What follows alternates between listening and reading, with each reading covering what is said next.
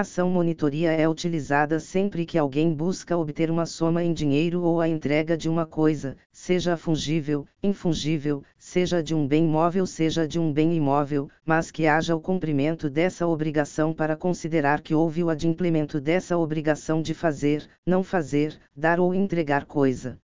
A ação monitoria é um processo de conhecimento. A ideia é ter por finalidade uma rápida formação de um título executivo judicial.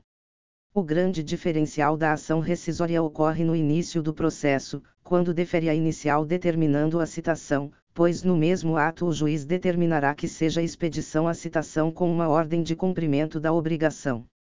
Se o sujeito já cumpre a obrigação no prazo de 15 dias, ficará isento das custas do processo, art. 701, 15.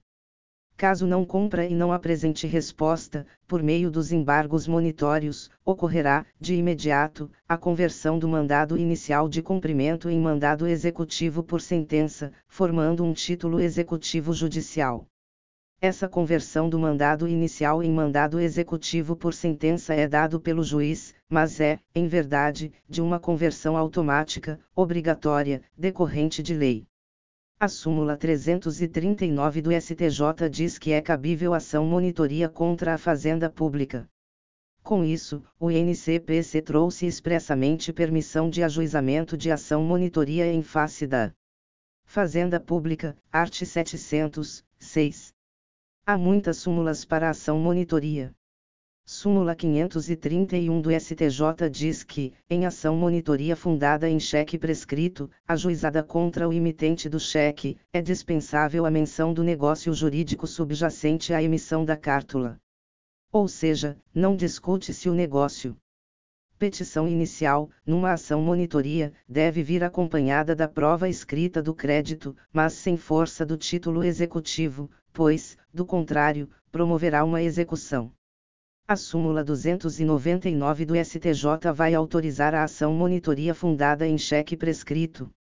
É bom lembrar da súmula 247 do STJ, estabelecendo que o contrato de abertura de crédito em conta corrente, acompanhado do demonstrativo de débito, constitui documento hábil para o ajuizamento de ação monitoria. Portanto, considera-se que há uma prova escrita, mas que não tem força de título executivo. A súmula 513 vai dizer que o prazo para ajuizamento da ação monitoria em face de cheque sem força executiva é quinquenal de cinco anos, os quais são contados do dia seguinte à data da emissão que está estampada na cártula. Em relação à nota promissória, a súmula 504 diz que o prazo para ajuizamento da ação monitoria em face do emitente de nota promissória sem força executiva terá o prazo quinquenal, mas é contado do dia seguinte ao vencimento do título. A citação na ação monitoria pode ser realizada pessoalmente ou citação ficta, por edital ou por hora certa.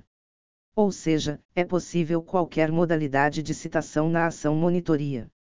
Essa citação por edital é inclusive teor da súmula 288 do STJ, que diz caber citação por edital em ação monitoria. Após realizada a citação, o mandado é juntado aos autos, iniciando o prazo de 15 dias para o cumprimento da obrigação ou para a apresentação de resposta. O CPC inova ao permitir que o demandado parcele a dívida, pagando 30% à vista e o restante em seis vezes com a incidência de 1% de juros ao mês. Trata-se de uma moratória legal, em que o credor tem que se submeter. No caso do parcelamento, no entanto, o credor não fica isento das custas processuais que ficaria se tivesse pugado à vista pode ser que o demandado apresente resposta através dos embargos monitórios e inclusive poderá opor reconvenção. Em relação à resposta, os embargos monitórios serão juntados aos próprios autos. Neste caso, o rito especial torna-se procedimento comum. Cabe reconvenção em ação monitoria, mas no momento em que o sujeito impõe embargos monitórios.